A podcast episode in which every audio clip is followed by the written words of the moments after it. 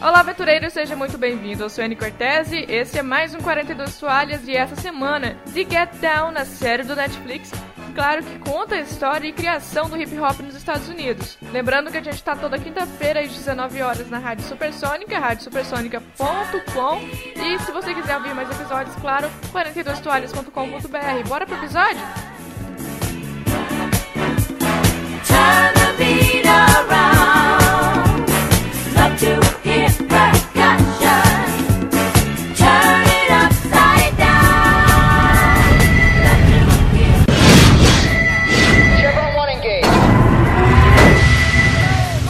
42 toalhas, a vida, o universo e um pouco mais.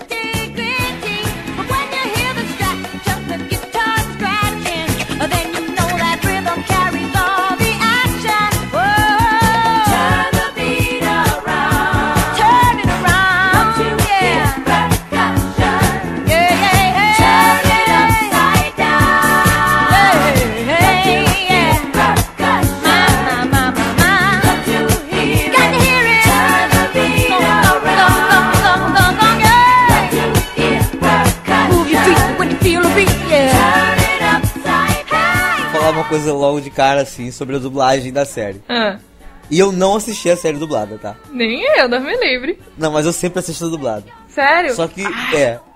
Só que eu assisti ela inteira, legendada. E eu menti pra minha esposa dizendo que eu não tinha assistido, né? Sério. É, porque eu não, eu não consegui esperar. Porque ela, ela, ela lenta demais. Tanto que ela tá no terceiro episódio ainda, pelo amor de Deus. E a gente precisava matar- maratonar, né? E aí o que acontece? Ela assiste dublado. Quando eu ouvi a voz do fim do Hora de Aventura no Zek, cara, foi. Meu Deus do céu, cara, eu quis morrer. não, cara, o Zek não tem a voz do fim, cara. Pelo amor de Deus, não, Nossa, cara. Ele não tem a voz do fim. E ainda por cima pra fazer rima com aquela voz, né? Cara, ele tem a voz rouca, sabe? Ela tem um timbre, um punch legal na voz. Aí de repente na dublagem, aquela vozinha do fim. que isso, cara? Nossa, Eu- eu- cara. Eu não entendi o que aconteceu ali naquele momento, não, cara. Eu não entendia que quando eu começava, toda vez que eu começava um episódio novo, começava dublagem italiana. Não sei porquê. Tem alguma configuração, pô. E, e era muito boa a dublagem, por sinal. e toda vez eu tinha que mudar de volta pro, pro, pro original em inglês. The Get Down, a série que é semi-histórica, conta a história do início do hip hop. Eu não sei porquê me apaixonei tanto por essa série, cara. Você sentiu a mesma coisa? Eu me lembro que havia uns 30 minutos do primeiro episódio e eu tava completamente entregue, assim, eu Ah, tava né? completamente imergido, completamente aceitando tudo. Eu, eu vi algum- uma resenha recentemente de um canal até novo, tem 5 meses que tá criado, vou até te passar ele depois, achei muito bom. Muito bom o menino, o menino tem muito futuro. Ah, E ele falou assim, eu não sei como eles criaram um cenário tão, tão, tão fidedigno à época. aham. A resposta é computação gráfica. Hum. E a computação gráfica da série é descarada. Você vê que é computação gráfica em muitos momentos. Hum. Só que ela não comete o erro que Strange, Strange Things Stranger- é, comete. Stranger Things. Things. Stranger Things. Coisas estranhas. ele, ele não comete esse, o mesmo erro que é não ter uma identidade visual. Aham. Ou seja, ele pega a limitação gráfica que ele tem pra fazer os cenários e usa ela em todos os momentos, entendeu? Então você acaba assimilando aquilo. O cérebro, ele, ele, meio que, ele meio que assimila aquela realidade e aceita aquilo tudo, entende? Então, eles criam uma, uma- uma- uma- um filtro, uma película de, de, de, de imagem antiga, de documentário velho, sabe? Sim. Quando eles vão fazer panorâmicas, ou cenas que exigiam muita computação gráfica e coisa e tal, Aham. e nossa, como funciona aquilo, cara? Como aquilo funciona? E parece também que eles usaram materiais de terceiro, de ah, jornalismo da TV, e de jornais mesmo, fotografias Eles recriaram, eles antigas. recriaram, eles recriaram. E criaram um universo, vamos dizer, né? A cidade que é real e ao mesmo tempo ficou completamente Fica- parecia mesmo do ano 77. É, exatamente. Eu me lembro que você no teu, no teu- você fez um- uma, uma sua resenha, você falou sobre as roupas estarem idênticas àquela época. Hum. E não, não, Não estão. estão? As roupas das mulheres, em, em especial, estão anacrônicas. Eram mais vestidas, na verdade. É. Por exemplo, o vestido que a Melin Uhum. usa na primeira noite dela na boate, não, cara. Naquela época não se usava vestido só de calcinha. Quando que ela abriu todo assim, aquele corte, entrou e mostrou quase a calcinha assim, eu.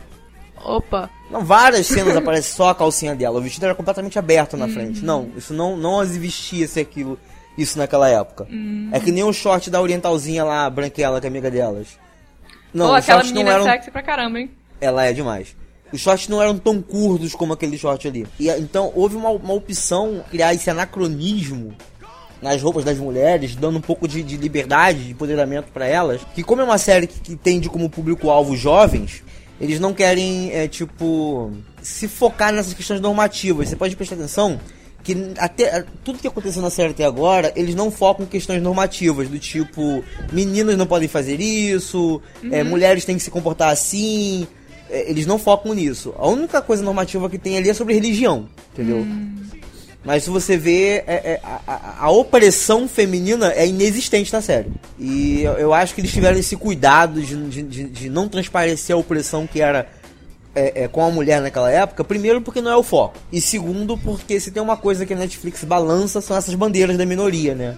Então, acho que eles preferiram não mostrar pra juventude essa opressão e mostrar que as mulheres não precisam ser oprimidas e tal. E tem esse cuidado, assim, com a série. Mas tem esse detalhe também de que eles contam a história do ponto de vista do cara, do pobre, do negro, do favelado, né? Do fudido, né, cara? Fudido. Porque aí eles estão naquele lugar que é feio, igual no final fala. Olha, nós, nós, nós temos sorte. Olha a, vi- a visão, a vista que a gente tem de Manhattan. É, eles não podem, eles não têm a mesma vista que a gente, né? Porque quando eles olham, eles veem esse lugar e quando eles fudido veem, aqui. olham, eles veem esse troço que tudo queimado, tudo destruído. Nossa, até eu fiquei triste por aquela situação, porque nem a minha pobreza eu era tão pobre igual aqueles povo. E o cara, uau. Eu vivi situações aqui, da- É. parecidas, assim. Nossa. situações parecidas. No caso dessa ação normativa que você falou, o pastor, eu acho que ele serviu de. Não, ele representa tudo isso, é, né, ele cara? serviu de colocar as, as pessoas pra baixo mesmo. O que eu não entendi foi a esposa dele, cara. Parece que a esposa dele, nesse caso, o, o Papa Fuerte, ele é irmão dele, né? Eu achava que ele ia ser irmão dela, da mulher. É, é verdade. Mas não era não, irmão dele. Então, É irmão dele. pelo que a gente percebeu, ele tem um passado meio que criminoso.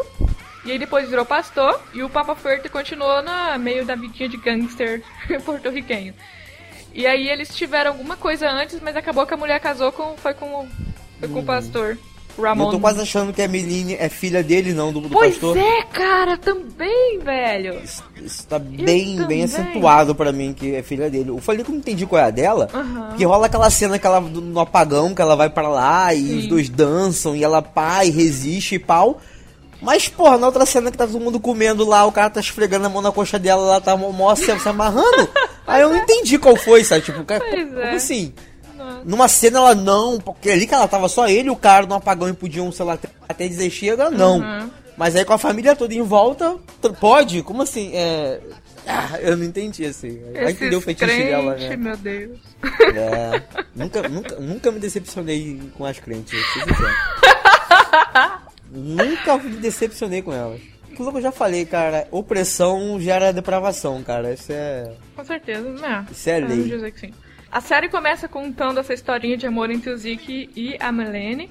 E toda vez que ela mandava ele sair, não eu te amo, eu não te amo, filha da puta, sai fora. E eu ficava, cara, ele merece ser chutado agora e depois que ele ficar fodão, ela ir lá atrás dele. Parece ser tão típico, mas isso não É, acontece. eu, é, é, eu achei que ia ser esse arco. Quando ela chega pra ele e fala que ele é um merda Aham. e que ela é pica demais pra ele, Uhum. Eu pensei que o arco ia ser esse. Ia ser tipo, agora os dois vão se separar, ela vai fazer sucesso de um lado, ele vai fazer sucesso de outro pra eles se reencontrarem lá na frente, entendeu? Isso. Isso Ih, seria não, óbvio demais, né?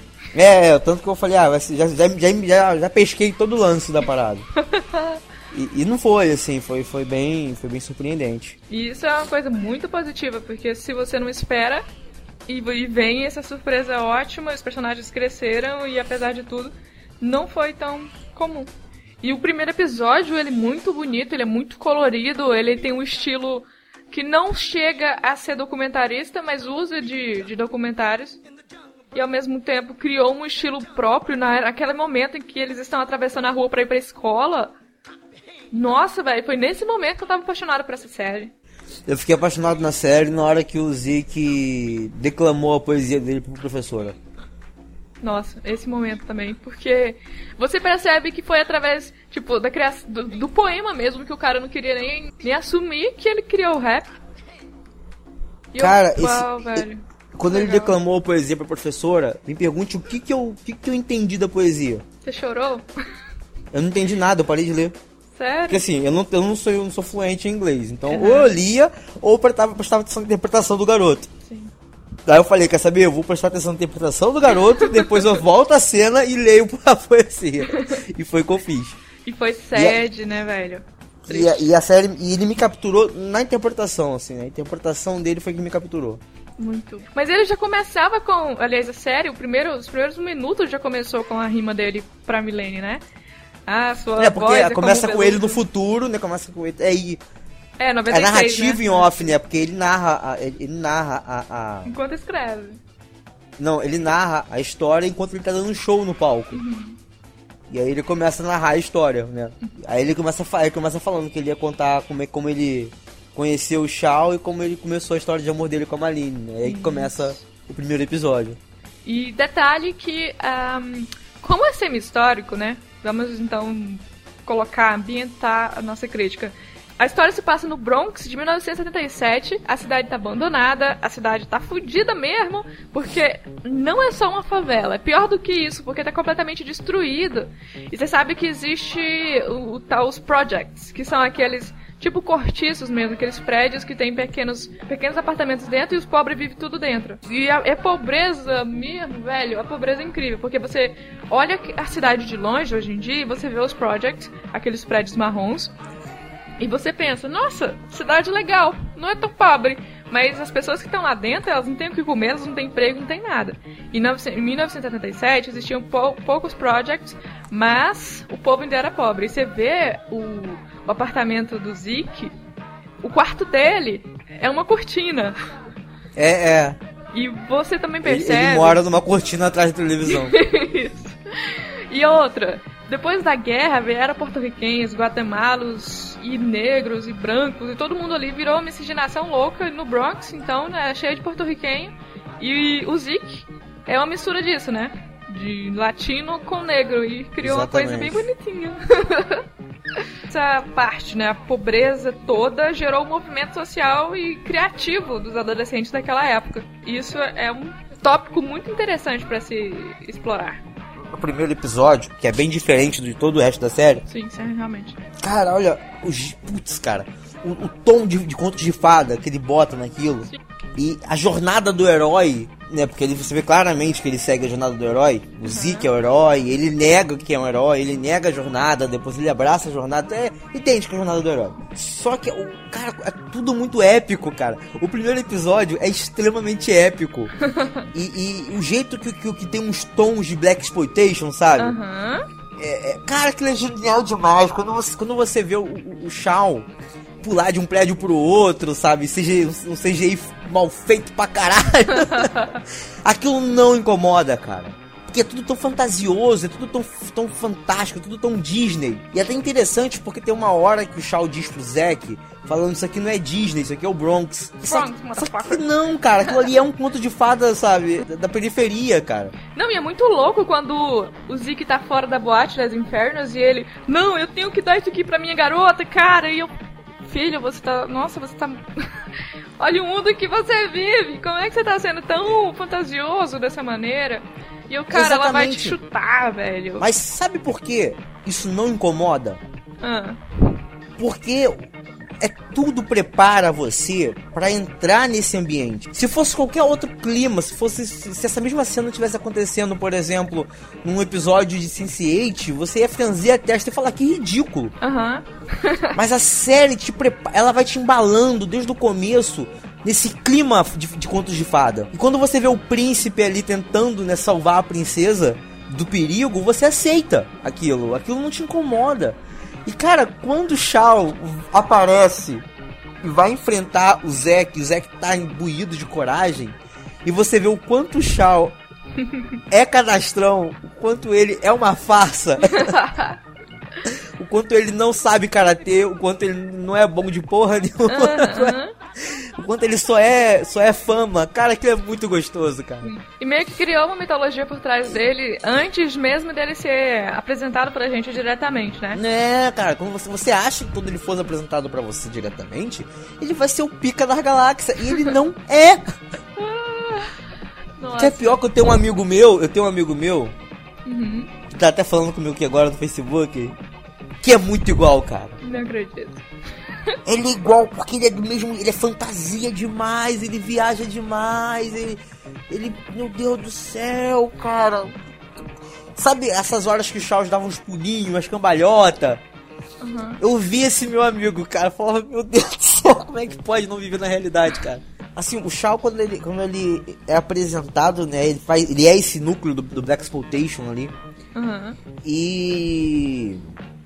Outro, e sim, a série é cheia de personagens canastrões, sabe? O, o padre, o pastor é canastrão, Papa Fuerte é canastrão, o Lorena é para canastrão, o Cadillac, meu Deus, o Cadillac exagera demais, cara, em ser canastrão. A série é canastrona, sabe? Ela é canastrona, mas ela possui personagens que volta e meia te trazem pra realidade. E isso é uma receita muito importante. Um exemplo que eu uso muito bom pra isso é War Bottom. Já assistiu Guerra de Botões? Não, Nunca viu Guerra de Botões? acredito que não. Meu Deus do céu, cara. Se- Agora eu sei por que você não fez um vídeo no teu canal sobre Guerra de Botões. É porque você nunca viu Guerra de Botões. Assista o remake de Guerra de Botões. Eu não sei se tem um muito novo. Se tiver um muito novo, não veja. É um remake colorido que veio logo depois do preto e branco. Ah, Tá? Eu acho que tem um, tem um outro depois aí que é uma merda, mas. Veja o remake americano, tá? tá. Que, o Guerra de Botões, na verdade, é um filme italiano, eu acho, ou espanhol, não sei. E aí tem um remake dele americano feito na década de 70, ou final da década, ou final, ou início da década de 80, eu não sei por aí. E Guerra de Botões é uma história que se passa entre duas cidades, uma que, que são divididas por uma ponte. E uma cidade é uma cidade mais nobre e a outra é, é dois bairros, na verdade, né? Um bairro mais nobre e um bairro mais pobre. Os meninos da cidade mais, mais nobre têm rixa com os meninos da cidade mais, Pobre. mais, mais pobre. Nossa. E volta e meia, ele- e volta e meia eles se encontram na ponte e, e eles brigam entre si. e assim, tem um personagem na história que ele é muito pobre. Aham. E aí o, o pai dele trabalha pra caralho pra conseguir pra ele um, sapato pra ele poder estudar. E aí acontece um lance que eles brigam na ponte e o riquinho corta os cardaços do, do, do- do menino pobre. Quando o menino pobre chega em casa, Não. ele toma uma surra do pai. Caramba. Coitado. frenética, até porque ele não vai contar que, que foi o que aconteceu, porque eles não contam o que acontece nas ruas pros pais. Depois eles pegam um menino, um- uns riquinhos na floresta. E aí ele faz o que com esse menino? Bate nele, arranca o piro dele. Aí ele fala, não, não, não. E exatamente assim que ele fala, arranca o pinto dele. Não, não, nada disso. Ele vai lá e cortam todos os botões da roupa do menino, Uhum. corta o cinto do menino e o cardaço do menino. Quando o menino chega em casa, ele entra na porrada pro pai. E aí a guerra começa a virar isso. Quem é pego na guerra tem todos os botões, cardaços e cinto cortado. Caralho. E aí, as meninas, eles começam a fazer vaquinha entre eles pra Ah. poder comprar botões, fi- fivelas, cardaços. E as meninas, elas começam a trabalhar faz- eh, costurando essas coisas que eles perdem. Chega uma hora na- na- no filme que eles estão travando batalhas na floresta, em campos abertos, batalhas épicas, cara. Parece que você tá assistindo um filme do, do, do Senhor dos Anéis dirigido pelo Peter Jackson, sabe? Ah. com estratégia, com, com, com, sabe, com, com cavalaria. E, e tem, sabe, músicas de bardo. E, e eles se reúnem na casa da, na, na- na casinha do, do clube, sabe? Aham. E você, quando você menos, menos percebe, você tá crendo que aquilo ali é uma fantasia medieval.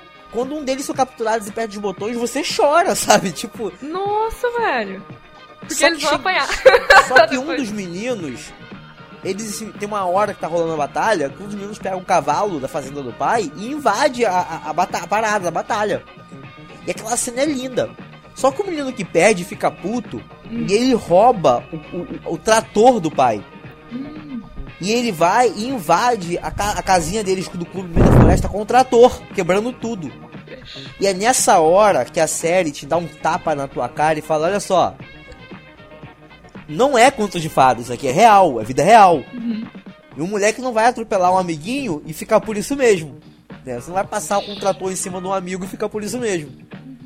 E é a hora que aquilo tudo se, se quebra e vem os adultos e vem as consequências, sabe? E isso é um elemento muito importante, porque isso é um elemento narrativo que te puxa o tapete, entendeu? Ele, ele, ele, ele, ele, ele, ele te dá um doce, te tira esse sabor na sequência, é muito interessante. E a série faz isso muito o tempo inteiro. Por exemplo, é, é, é o núcleo político da série Isso. ela serve o tempo inteiro pra te mostrar que o mundo é ruim. O núcleo gangster da série serve o tempo inteiro pra vir te pa- puxar o tapete, Meu sabe? Deus, velho, eles mataram a criança. Eu nunca ia esperar que isso fosse acontecer na série. Durante, por exemplo, o primeiro episódio, eu nunca imaginaria que durante os próximos episódios uma criança ia levar um tiro na cabeça e morrer. É, cara, é, é Foi por aí. sede pra caralho. E, e assim, é, é nessas horas que as coisas puxam o tapete, cara. Uhum. Quando, por exemplo, o Shao, né, tem que. é, recebe a, a recompensa por ter tomado a iniciativa. Uhum. Cara, aquele momento é muito forte, sabe? E o pior E- é que ele consegue meio que abafar tudo aquilo dentro dele e provavelmente. É porque é isso que você espera do Shao, cara. É, né? Então, ele Shao- abafa e continua porque ele tem que conseguir o sonho dele, não importa Isso, como. o Shao não é o tipo de personagem que se abala, que, que, chora, que desiste, que, que perde a, a vontade. Ele não é esse tipo de personagem, entendeu? Ele criou uma bolha de fantasia forte demais, entende? E ele protege essa bolha, ele não deixa que essa bolha de fantasia se estoure, entende? Ele é aquilo. Ele é, ele é, ele, ele é o Shaolin Fantastic, sabe?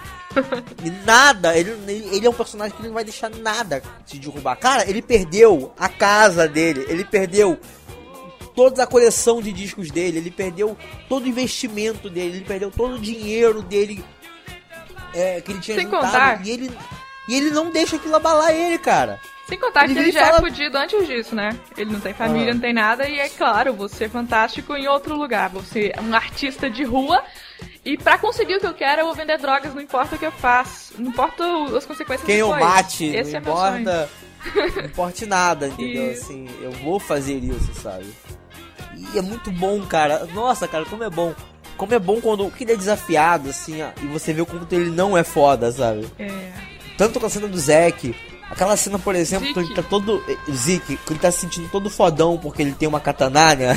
Nem é uma katana, né? É É uma bengala só. Pois é, ele começa com- a com andar com lâmina. esse treco aí durante os três últimos episódios. Não, e a, e a única vez que ele realmente vai usar aquilo, o cara arranca aquilo da mão dele com a maior E facilidade. fica no- e usa contra ele, Deus. Sabe, tipo, ele é muito fodido, cara. ele é muito errado, velho.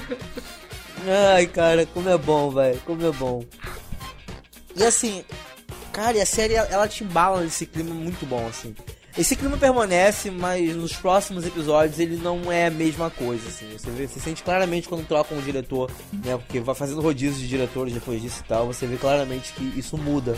O primeiro episódio ele é muito mais fantasia do que os outros, assim. Com certeza, e eu acho que foi meio pra cativar mesmo. Mas olha só, os primeiros três episódios foram dirigidos pelo Ed Bianchi, depois os Aham. mais dois episódios pelos Bar Luhrmann, aí teve mais dois episódios com Andrew Bernstein e o Michael Dinner. Teve quatro, quatro diretores. Sabe de quem eu, quem eu realmente quero falar nessa, dessa série? Quem? Do filho do Will Smith. Ah, o Jaden? É dele que eu quero falar. Vai. Assim, primeiro me surpreendeu ele não ser o protagonista. Sim, com certeza. Eu demorei um tempo pra, pra, pra- pra acreditar que ele era realmente o filho do Will Smith. Mas eu, eu acho que aí é que tá, coitado. Ele tem sempre com- que coisar as expectativas porque ele é filho do Smith. Então, é porque no começo eu achei que fosse alguém parecido. ah, tá. Eu já Porque- sabia que era.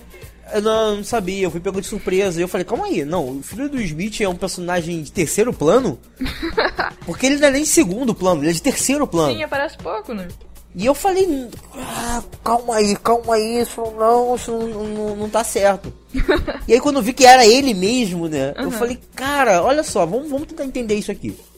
Se ele fez teste pra pôr personagem e não conseguiu o protagonista e ficou com o segundo lugar, parabéns pra ele por ter aceitado ficar com o segundo lugar. Se ele foi chamado pra ser o primeiro, né, para ser o protagonista, ele falou: "Não, não, não, não quero ser o protagonista, quero fazer esse cara aqui". Parabéns pra ele por isso também. E se ele foi chamado já pra fazer esse cara e, e aceitou fazer o cara, mesmo o cara não sendo protagonista, Uhum. parabéns pra ele também. Claro. Porque é uma coisa que o, que o pai dele não faz. O pai dele não vem trazer papel que não seja o protagonista pro pai dele, que o pai dele nem, nem olha, Mas nem lê. É porque o Will vende, né, velho?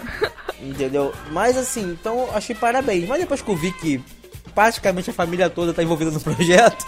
Tá? Ué, o. o, o Justice o- Smith, eu não sei se ele é, ele é, É primo, pô. é primo. Primo. E aí eu falei, putz, de repente eu acho que rolou isso, né? Acho que rolou tipo. É. é, é... Eu acho que é, é o seguinte, lá em. Vou Nova ajudar York, meu primo, entendeu? Com notoriedade, sabe? Eu acho que. É tipo assim, às vezes eles criam a ideia de que todos os negros famosos nos Estados Unidos se conhecem. Entendeu? Aí, as... nossa, é muito foda, porque às vezes quando você pensa num cara, de verdade, aparece outro cara, e aí eles acabam sempre trabalhando juntos em alguma coisa. Eu já vi até piada sobre isso, saca? Que aí quando um conhece um, aí se eles sempre vão trabalhar juntos em algum momento, sabe? É foda. Mas eu não E sei assim- se eles eram parentes. Assim, o, o, continuo achando o filho do Will Smith um péssimo ator. Hum. Não, pô, cara, se você pegar a atuação de todo mundo lá, dele é uma das piores, cara. Ele é o, aquilo ali, ele é o do, do Karate Kid, sabe? Tipo, você sentiu alguma diferença? Alguma outro personagem? Sim. Não, pra mim é o mesmo eu consegui personagem. ver um artista de rua meio viadinho e. É interpretação? Que é o que ele é, cara. que é exatamente ele, ele é Ai, aquilo ali, entendeu? Mas quando é, é- é, rolou a cena dele, dele, né? Na verdade, quando ele conheceu o Thor, ali eu entendi tudo. Ali tudo fez sentido. Eu falei, ah, agora eu tô entendendo. É, é- é isso, esse é o personagem dele, entendeu? É pra isso que ele é esse personagem. Porque é uma bandeira que ele balança, sabe? E Netflix não é Netflix se a série original dela não, não abordar esse assunto, né? não, 100% de todas elas, todas as séries originais da Netflix abordam esse tema. É... Em algum nível ela aborda esse tema. Vou te falar quando é que a série falou pra mim, olha, eu sou adolescente e não tem jeito. Quando começou o Triângulo Amoroso. Triângulo? A da Malene, o Zeke e o, e o, o Shao. Mas nem se desenvolveu. Ah, mas vai desenvolver. Lembra que só assistimos seis episódios. Vai não. Eu espero que não, cara. Meu Deus, eu espero que não. Não vai. Todos os momentos que a série criava uma tensão sexual entre eles dois, eu entrava em pânico, cara. eu entrava em pânico porque a história de amizade dele é tão bonita. A história de romance entre a Marlene e o Zeke é tão bonita. Que eu não. eu- Cara, nossa, mano. Que eu não posso acreditar. Mas o fato é, alguma coisa acontece porque ele tá contando essa história no, no- show dele. E nem o Shao tá lá e nem a Marlene tá lá. Uai, mas pra Eu- mim teve duas, duas pessoas cantando lá no show. Hum, aí nenhum deles é ele. Nem, primeiro que ele é DJ. E Parece- não mostra. Eu- ele lá tocando. E acho que estão cantando não só a Marlene. Até porque se fosse a Marlene, ela é tipo a Beyoncé, tá ligado? Ela não ia aparecer cantando no back vocal, porra. Eu acho que vai dar um caô fudido, velho. Não, cara, e toda essa também. A fantasia continuou com o Flash, né? Grandmaster Flash. E ele é um cara real, né, velho? O DJ, né? É, ele é um DJ internacional e a história dele tá ali. O Grandmaster Flash real participa, participou da produção e tava ali o tempo todo junto com o ator pra mostrar tal, treta e ensinar. Ele é bem aquele personagem, né? Isso. Oriental, mestre, Kung Fu. E ele Muito tava bom, lá daquele jeito, apresentou ele de uma forma fantasiosa. Eu acho que do jeito que os adolescentes da época viam o personagem, sabe? Ah, ele é o, ele é o grande iluminado porque ele sabe das coisas e ah, todo, todo o bairro, a cidade meio que fantasia assim dele como um, um grande, como se fosse um deus da, da música. Foi muito. Nossa, eu adorei o jeito que mostraram ele. O segredo, né, cara? descubram o mistério do Crayon, do Giz de Cera. O Jiu-Jitsu eu matei de primeira. É? Aham. Eu não, não conhecia nada. Ele, ele falou do Jiu-Jitsu eu já matei de primeira. Eu Falei, é pra, porque antes mostra o Shao falando, não, não sei como é que ele consegue saber a hora exata de fazer a parada. Ali eu matei de primeira. Eu Falei, ah, pô, porra, o Jiu-Jitsu é pra ele marcar justamente o ponto que ele tem que ir e voltar. O Zeke, quando ele tava fumando a maconha lá, e ele. hip hop. hip hop, hip hop. E eu. Tá brincando comigo, né? a criação do hip hop, velho. A amiguinha lá da Malene, que é meio que a, a latina de lá, né? Eles mostraram um pouco do, dos caras que são domínios possessivos. O Little Aham. Wolf lá, tratando ela daquele jeito. Ah, eu paguei o seu almoço, pelo menos abre as pernas aí, né, filha? E ela, que? Você tá louco? E aí vem a Milene e Na fala, verdade, como a- você pode fazer isso? Como você E pode estar ela meio assim?" que aceita, né? Ela meio que. Sim. É, a pobreza, eu acho que a situação dela meio, meio que faz ela aceitar ser tratada assim. Você percebe a Milene falando mesmo. Como você pode deixar o cara te usar dessa maneira? E ela. Não tem outra expectativa pra mim, o que, que eu vou fazer? Eu tava assistindo uma streamer. Um streamer Aham. de, de jogo. De um jogo que eu, que eu, que eu, que eu jogo de forma competitiva. Aham. E ele dá umas aulas maneiras sobre o assunto. Aí eu tava vendo um streamer dele e ele falou sobre. Falou por alto, uma, uma defecou pela boca, Ah. de um estudo científico que prova que negros têm um, um, QI um pouco abaixo dos brancos e os brancos têm um QI um pouco abaixo dos asiáticos. Ridículo.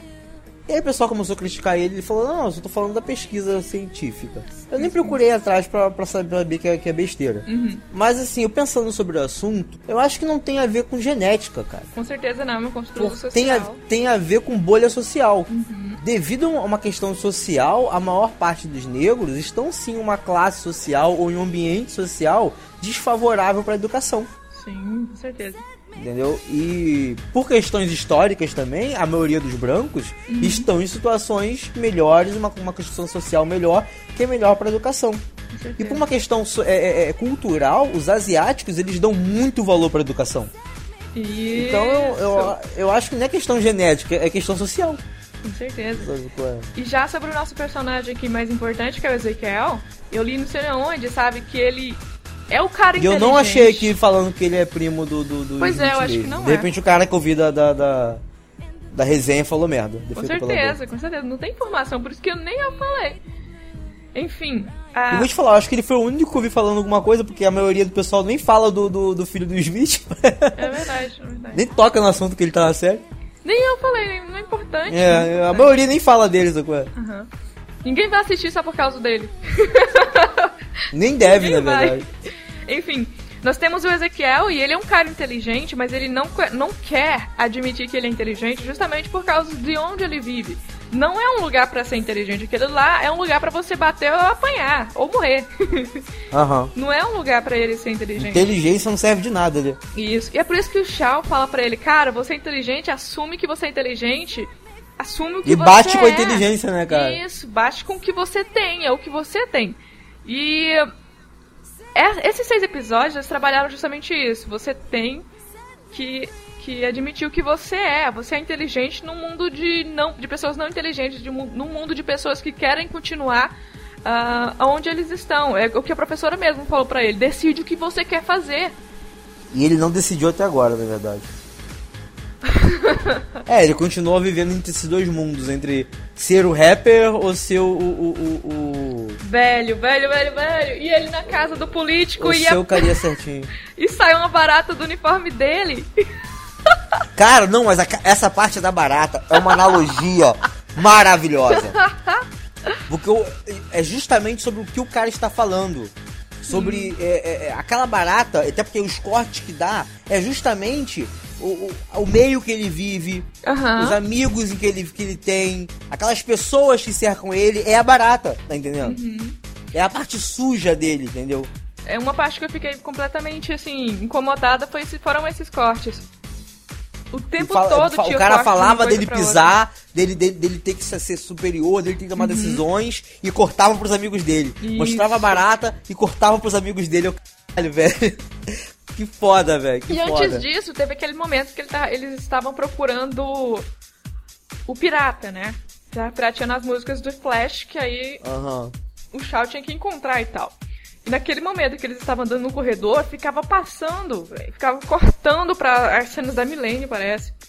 E era chato pra caramba. Eu, eu odiei isso, sabe? É porque é uma ponte, é uma ponte narrativa. Eu entendo, sim, eu entendo sim. claramente. Mas eu realmente fiquei Porque a- a- as, as duas, as duas momentos narrativos, eles têm o mesmo tema, entendeu? É. E criou expectativa demais, né? Porque você quer continuar vendo essa, essa parte aqui e de repente pula pra outra, pula pra Aham, outra, pula pra aham, outra, pula aham. pra outra. Ah, Mas eu tá entendo, eu entendo que é, um, que é uma, uma- é uma- é um arco narrativo, porque ao mesmo tempo que, que, a, que a, o Shao tá, tá. O Shao e, a, e o Zeke estão atrás do.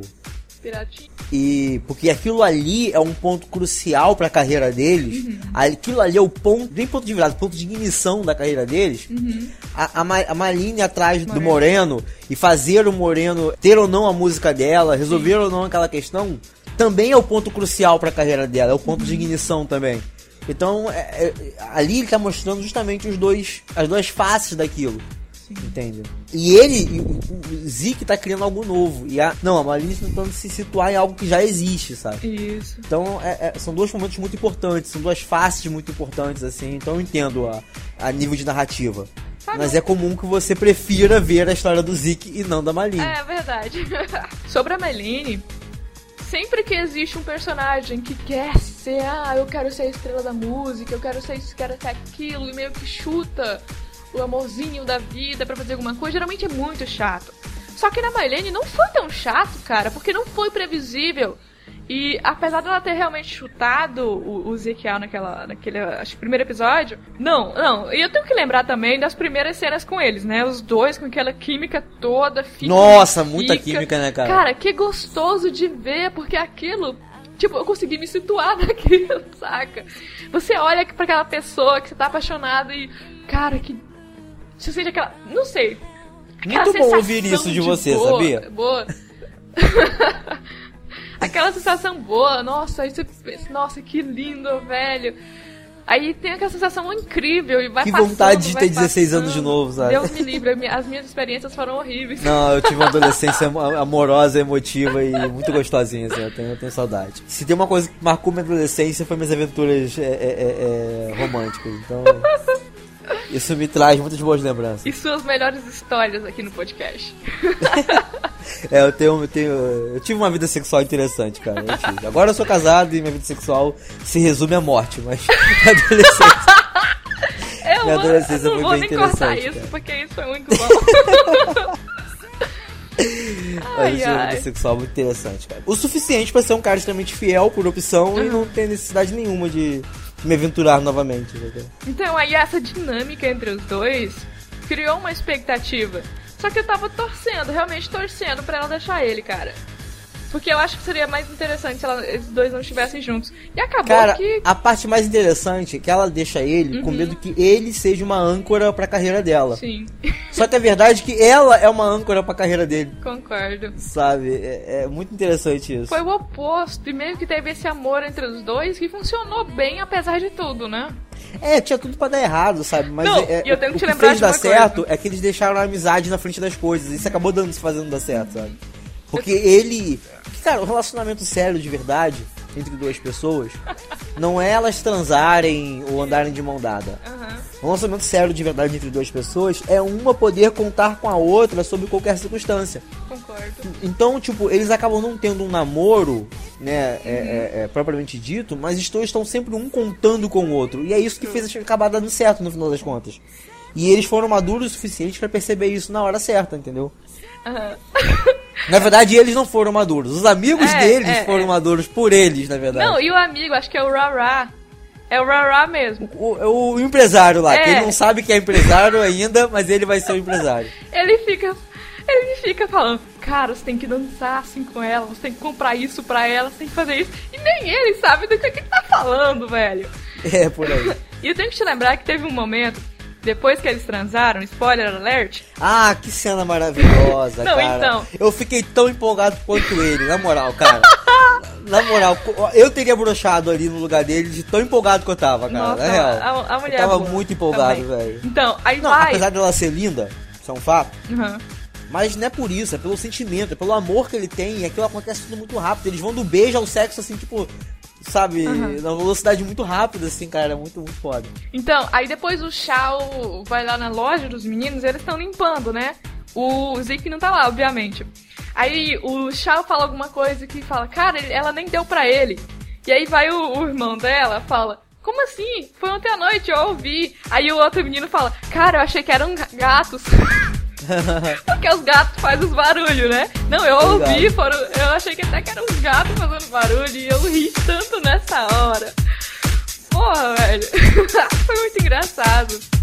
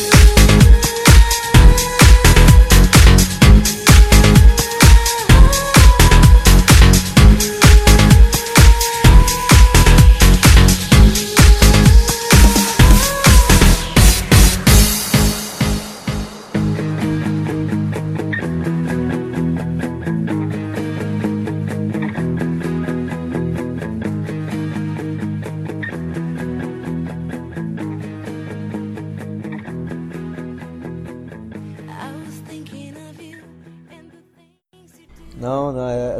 Bom, cara, agora eu vou te falar isso aqui. A, a minha experiência com mulheres, e não é pouca, e eu também não sou nem um pouco humilde, me contou que 85. Nossa, não. 70% das mulheres têm autoestima baixa e 30% das mulheres não têm autoestima. Eita. É, é- é absurdo isso, cara. Mas faz Até as que sentido. parecem que são fodonas, não são. Eu acho que faz que sentido, você- sabia? Sabe por quê?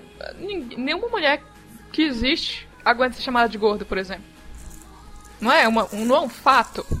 Cara, quantas vezes eu fui pra cama com mulheres de corpo perfeito que saíam do chuveiro embrulhados na toalha, que queria. pediam pra apagar a luz, sabe? Aham. Porque elas se viam feias e tal, sabe? pá? Será que a sociedade, a história não oprimiu as mulheres a fazer elas não se sentirem, Exatamente, é claro. Isso. né? É claro, porque a mulher é o troféu, é o bibelô, é o. Entendeu? E, É a personificação do que é bonito, sabe? Uhum. É muita pressão, saca? é, faz sentido. É, tipo o menino ser obrigado a ficar de piro duro só porque tá perto da mulher, sabe? qual é? Sim. E não, cara. Às vezes o cara precisa de um estímulo além Uhum. de que só existe uma mulher ali pra querendo dar. Não é só isso que é o suficiente, sabe? Eu assisti um episódio do The Cle- Cleveland Show, Aham. aquele spin-off lá do Family Guy. Eu sei, assisti todos os episódios. É, né? Também adoro. Enfim. Aham. Aí teve esse episódio que o, o Cleveland queria que o filho desse- dele fosse macho, que perdesse a, a virgindade, né? Aham. E ele queria, queria. E o, o episódio inteiro foi tipo assim, olha, isso aqui, acredite, ele realmente quer que o filho dele perda, perca a virgindade, porque ele é um gordo, feio e não é muito masculino, então ele quer. Só que você sentia que o episódio, ele queria que você pensasse o contrário, olha, isso não é certo, mas ainda assim a gente vai fazer piada com isso e fazer você pensar que às vezes pode ser certo ou não. e foi tão... Foi muito bom, porque no final, filho, você não tem que fazer isso, realmente, você não precisa. É, mal sabe ele que o, filho dele quase pegou a mulher dele. eu, Tu não- esse episódio? eu ainda tô na primeira temporada. E- ah, tá, foi mal então. Ah, velho. é. Não, e o cara, pior é que era num. Ele foi, ele foi no quarto de uma mulher que tinha duas vaginas ainda por cima. e o filho do, do loirinho lá pegou a mulher, né? Casou com ela. tem um, um, um- Já que você gosta desses episódios inteligentes assim, Hum, no Bojack Horseman, que eu te aconselho a assistir, aham. Que é muito do caralho. Uhum. Essa terceira temporada, apesar de não ter terminado, Hum. foi a mais inteligente de todas, assim. Foi a É. te- a, temporada que o, o- Porque a série ela já assume que quem tá assistindo não é um ignorante, né? Ah, Só que essa terceira temporada, a série, tipo assim, a série superestima o público, sabe? Ela, ela fala, não, meu público é do caralho, meu público é inteligente, é evoluído, então vou fazer episódios aqui te quebrar a cabeça mesmo. E tem um episódio que eles abordam o tema do aborto. eita. Olha, cara, que episódio que causa desconforto. Porque ele é mostram pre- na ele- unha, né? Na cara, na carne mesmo. Que é, e ele faz o seguinte: ele te apresenta os dois argumentos, o a favor e o contra. Hum. Só que ele não te apresenta o bom argumento do a favor e o bom argumento do contra. Ele te apresenta o pior argumento possível a favor Aham. E o pior argumento possível contra. Entendeu? Uau. Pegaram assim, quais são as pessoas mais babacas, reacionárias, os, os, os mais, sabe, é, é, é, conservadores, mais idiotas, mais ridículos do cenário possível que são a, contra. Quais são as pessoas mais extremistas, mais feministas, mais escrotas, mais babaconas que são a favor? Pega agora todos os argumentos delas e vamos colocar num episódio só, sabe qual é? Nossa, velho. E toda vez que eles começam a apresentar o argumento a favor, você fica contra. toda vez que eles apresentam a favor contra, você fica a favor, sabe? Uau. Só que a- o episódio não toma partido nenhum. E no final ele fala, e aí? Qual é o lado certo, sabe qual é? E no final você fica com uma sensação tão ruim. Uhum. Sabe? e ainda tão assim ruim. tem comédia no meio? Porque parece que ainda, que pesado. e ainda assim tem comédia no meio, sabe? E é como eu te falei, só que assim, os episódios, apesar de fazer rir, quando ter, todos eles, quando termina, você tá se sentindo mal. Nossa, velho. Todos eles, quando termina, você fala, nossa, que sensação esquisita que eu tô sentindo, tá ligado? Tapa na Por isso, cara. eu, por isso que eu falo, Jack Horseman, uma série do caralho. Assista. Assista que é uma série do caralho. Pra você ter noção, eu vou te dar só esse spoiler, só nesse episódio. Tem uma personagem na história que ela, sem querer, as pessoas acham que ela vai fazer um aborto. E ela é uma cantora de rapper. Ah. E ela fica puta, mas depois ela descobre que isso tá promovendo a carreira dela. Ih. Então ela decide eh, levantar a bandeira do aborto. Ela faz até uma música de hip hop, que a letra da música é Ah, eu peço a Jesus que dê uma alma ao meu filho só pra que eu possa matá-lo. Pra que ele sinta a dor e o sofrimento de que eu estou evitando sofrer, sabe qual é? Get That Fetus, Kill That Fetus. Oh dear. I'm a baby killer. Baby killer makes me horny. Aliens inside me. I'm gonna squash it like some gunny. No. Get that Stop. fetus, kill that fetus, get that fetus, kill that fetus. Pew, pew. Yo, Christ, wanna stop do the is tape. rockers. You did this. Bitches in my cross face. Have abortions sometimes. No, I'ma have abortions always. Kill that fetus, get that fetus, kill that fetus. Pew, pew, rap, rap, pew, pew. And sometimes I do have doubts and it's hard to sleep. I think about my child's heartbeat and oh, it makes me weep. I hope and pray to God my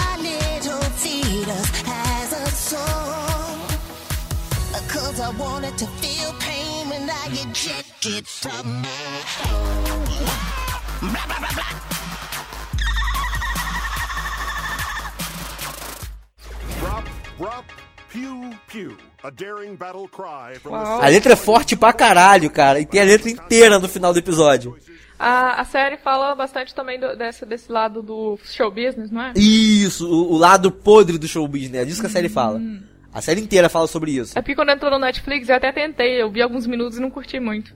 Não, a série é muito boa. A série é muito boa. Uhum. Assista a série que ela é muito boa. Nesse Vença momento. Ah, Vença a primeira temporada que você vai ficar muito fã. é, hoje Mas- minha Netflix foi cancelada. Que chato, hein? É, não. Então, eu tava assistindo The Cleveland Show, que é porque não tem mais episódios bons do Family Guy lá, né? Nesse episódio, é, é, só que essa, essa cantora rap, ela não tá grávida. Ela nem grávida ela tá. Entendi. Porque na verdade foi uma outra personagem que, que acabou colocando a frase de que ia abortar no, no, no Twitter dela sem querer. Uhum. Aí virou Porque essa, né, outra, coisa. porque essa outra personagem, ela era tipo a que controlava o Twitter dela. Uhum. E aí ela. Nisso ela finge que vai ter um filho. E ela decide fazer, a- fazer o aborto ao vivo. Só que ela não tá grávida. Então ela finge, né, ci- cinematograficamente que, tem, que, que, que tá abortando uma criança. Só que depois que rola isso, ela acaba engravidando de verdade. Porra. Só que ela quer ter o filho. Ah. E a última cena é ela e a empresária dela fazendo todo um plano milaborante pra ela poder gravar não sei quantos clipes. E depois ela ia sumir pra uma fazenda. Os clipes iam ser liberados gradativamente pra parecer que ela ainda está nativa. Nossa. Ela ia ter esse filho escondido. E depois ela ia adotar o filho dela. Porra, velho, que genial. os fãs não saberem que ela teve um filho, já que ela é a favor do aborto, tá ligado? Cara, é muito foda, velho. É muito foda. Uau. Assista, cara, assista porque a série é do caralho, e a série aborda muitos temas fortes assim, e ela nunca toma partido de nenhum tema, e ela sempre faz você se sentir muito mal no final, cara. A grandiosidade da série. Nós temos o Jaden Smith, que não é lá grande coisa, mas o nome é grande, certo? E aí a gente vem, o Jimmy Smith faz o Papa Furta e o Giancarlo Esposito faz o Pastor Ramon. E eles não são personagens principais, mas estão ali, certo? Olha a grandiosidade da série, estão pagando aí Giancarlo Esposito e Jimmy Smith, que o cara tá em Star Wars, tá? ah, ele é o quê? O, o Gus Fring? Velho, olha o tamanho disso. Depois que eu vi que esses dois caras estavam ali, eu pensei, uau, agora sim eu tenho mais ainda confiança de que essa série vai ser boa, porque pra ter esses dois caras em série, sendo que eles trabalham é, mais ainda no cinema, cara, isso aqui é uma coisa que tá sendo levada a sério e eu vou levar a sério também, então. A série Abriu o é coração. boa, muito bem interpretada, muito ótimos personagens. Sabe, personagens cativantes, personagens que você até gostaria de saber mais sobre eles, mas não Aham. parece tanto. Sim. São excelentes demais. Ok, agora a cena em que a Malene foi cantar a primeira música na igreja.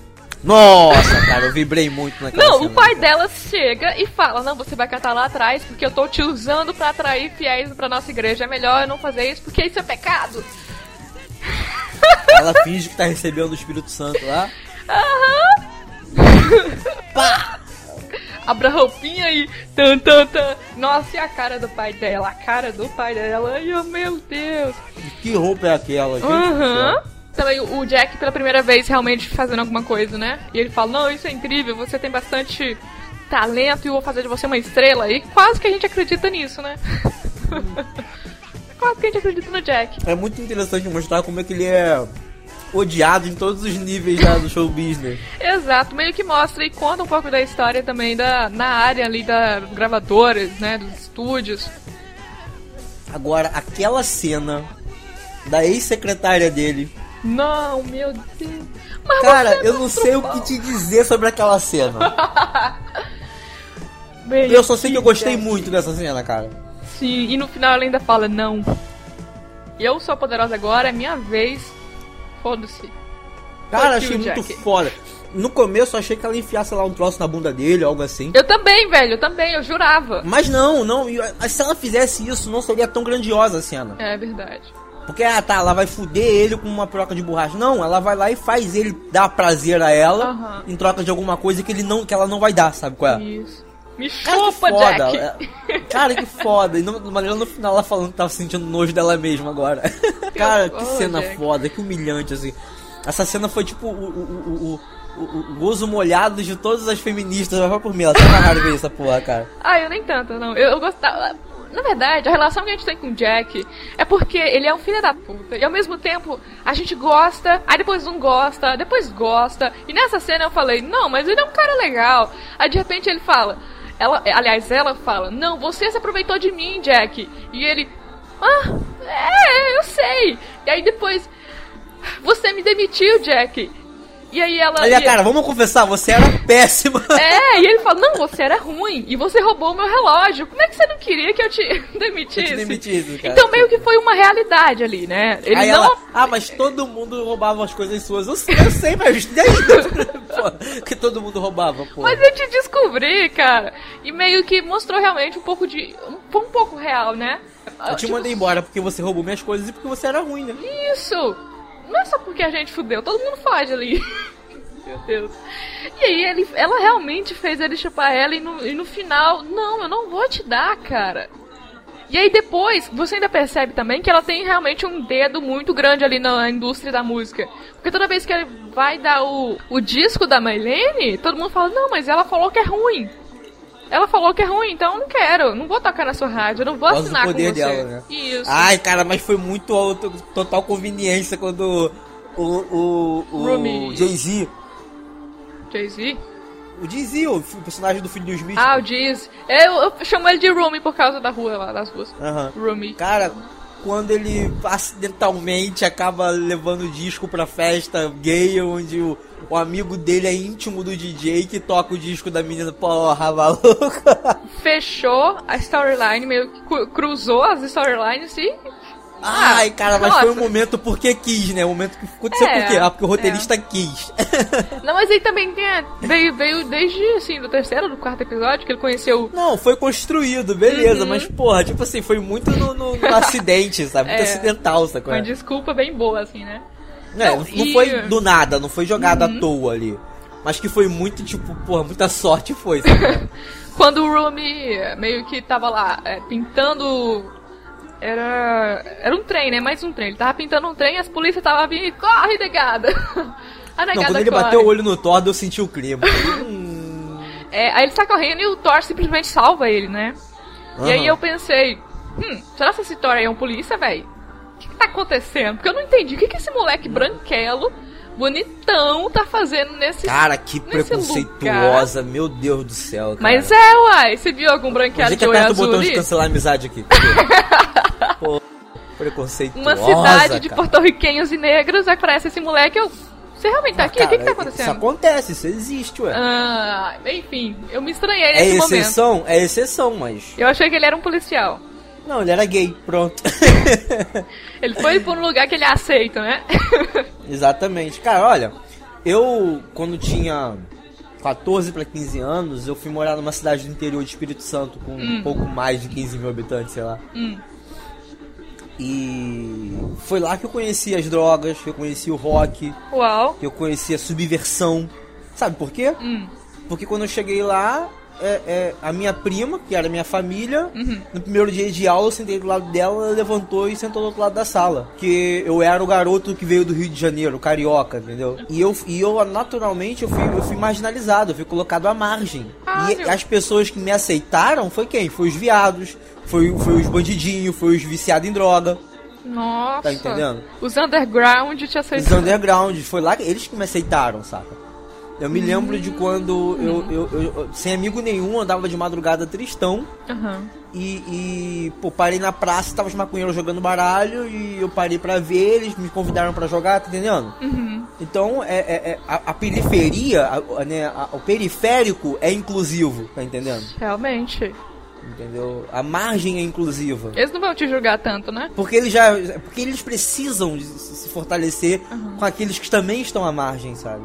É. Foi lá que eu conheci o RPG, por exemplo, entendeu? Porque. E vou te falar, o pessoal que eu jogava RPG Uhum. não falavam comigo na rua. Uou. tá? Porque eles eram playboyzinhos e tal. Eles me aceitavam no RPG, sabe? qual é? Mas não queria Mas admitir que era o nerdão ali, né? Exatamente, é por aí. Então. É, é, se você é viado, no- Uhum. naquela época, você não vai fazer amizade com seus amigos da, da, da, da- Zona Sul. Porque você vê que esse moleque é bem de vida, esse garotinho, esse, esse Sim, Thor. com certeza. Ele seria queimadinho do sol de andar na rua Então- catando alguma coisa. Então você vai buscar aceitação aonde? Uhum. Na, aonde as pessoas não são aceitas. Isso. Entendeu? Realmente. Por outro lado, também mostrou essa parte, né? Lá na boate gay, eu realmente eu não esperava que isso fosse acontecer. E acabou que os dois últimos episódios foram muito bons, cara. Muito Aham. bons. E aí foi essa hora que o Rumi entra no na boate e eu. Eita! Porque ali você viu todo tipo de liberdade mesmo. E aí você pensa, cara, no 1977, hein? 77. Eu não tava nem formada de esperma ainda. aham. e essa galera tá ali tentando ser livre. E de repente ele, ele coloca a música Set Me Free. Você sabe o que significa, né? Quero ser livre, preciso ser livre. Isso. É Me Liberte. Aham. Set Me Free. Depois da, do solo da, da, da vinhada lá, que eu não sei quem que é. E começa Set Me Free. Eu, cara, esse aí vai ser o hino das viadas ali, viu?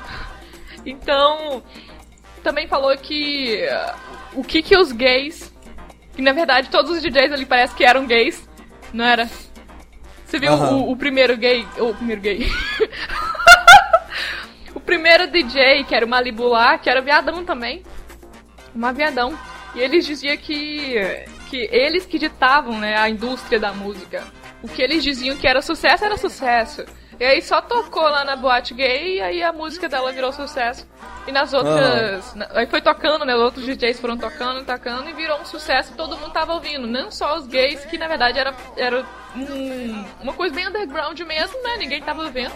Mas eles que ditavam o- a indústria da música, eu achei isso muito interessante. É muito show. Mas eu achei também aquele beijinho deles lá muito bom, muito ruim. Eles colocaram uns efeitinhos lá pra você não ver muito, por muito tempo o beijo do Thor e do Romy. Ah, mas cara, pô, você, um adolescente se descobrindo, dando o primeiro beijo dele gay, você quer que seja o beijo mais gostoso do mundo? Claro Ele que não tava ser, dogadão, drogado, velho. Tava muito louco. É. Ai, ai. Mas enfim, foi muito bom isso aí. Ah, então vamos falar desse núcleo que é os gangsters. É, no, no, no começo do, do episódio eles já falam, nossa, essa cidade que é dominada por quatro gangsters. Gangsters não, como é que fala o povo? É, mafiosos.